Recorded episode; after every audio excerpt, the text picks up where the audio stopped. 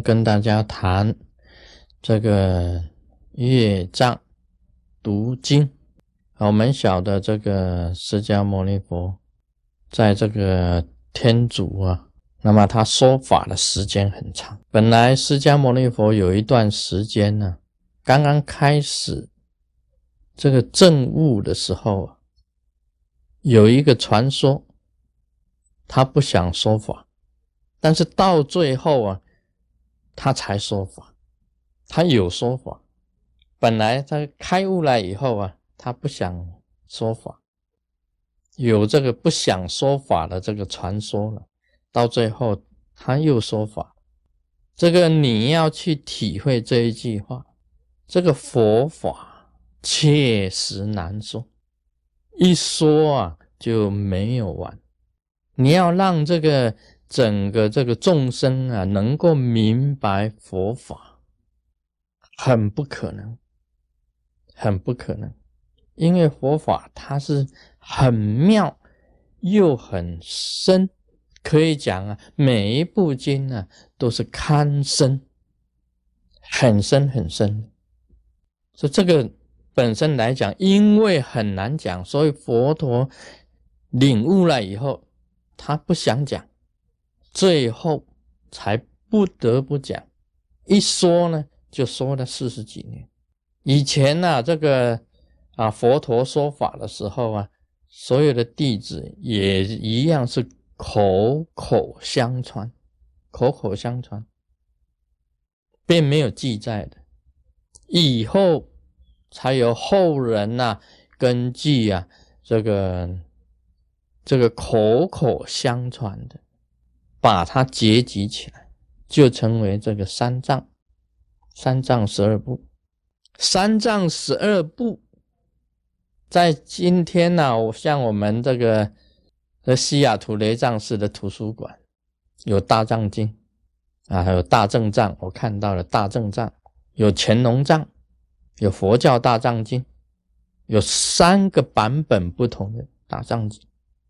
将来出来的这个大藏经呢，还不知道有多少版本。这个每一部大藏经呢，你放在这个柜子上，我问大家，你谁去翻呢？也许翻是翻呢，有的人有时候走到图书馆啊，去拿一本过来，这样打开来看一下哦，翻了，放回去，这是你翻过，OK？你那么多的大藏经，那么多本版本。谁把其中的一本看完？有谁？我现在问大家啊，就是一本而已哦，不用讲那么多本呐。大藏经一一卡车的，单单你读完一本的，你现在举手，真实把一本从头到尾读完的，没有？不要讲你们没有，我到山西呀，这个崇圣寺，崇圣寺。他那个古本的大藏经，他收藏的，放在那里啊。那个管理员呢，拿着钥匙，好几把，要一个一个柜子打开，打开库门，再打开这个里面的门，再另外再打三层门，打开啊，那个书啊，一拿出来都是灰尘，一翻开啊，都是虫蛀的，都是已经虫吃了的。试问？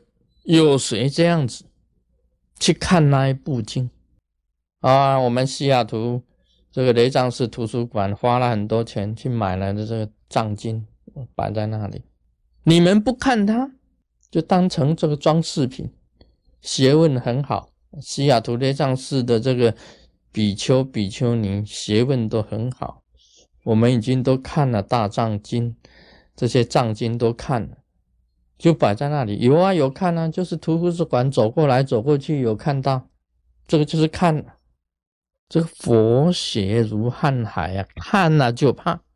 那些啊三藏十二部，你怎么去看？我告诉你啊，我天天看，我天天一定要看，不管你看多少页，一定要看。我是勉强自己，所以我讲啊，卢师尊啊，本身呢。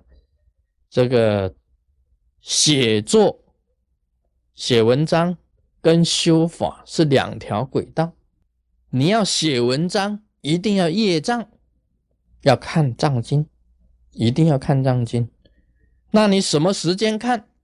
我可以这样子讲啊，我没有空闲，我一有时间我就看，不管多少，看多看少，天天看，总有一天你把藏经看完，这个就是业障，就是要读经，你要养成啊业障读经的习惯。所以你一个行者啊，你要了解这三藏十二部不简单的，我们大家都知道嘛，三藏。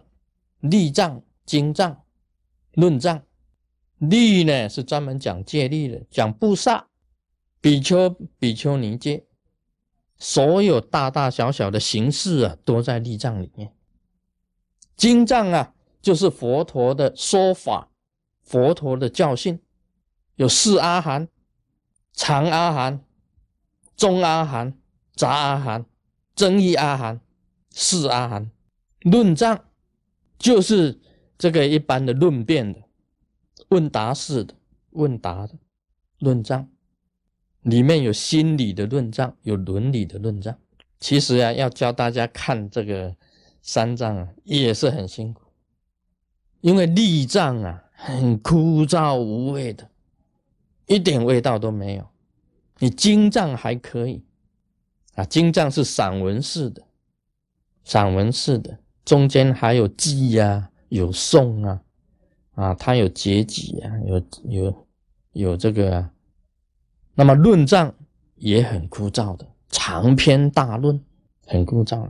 但是我今天呢，你学了佛，你至少要看大藏经，一定要把它业障，要读经，要懂得这些东西。再怎么样困难，你都要看。你坐在马桶也要看。你坐在马桶时间浪费啊！一定要把它看完。但是以为啊，你坐在马桶是污秽，没有关系，把马桶关成莲花，想成清净的场所啊！Om Mani Padme Hum。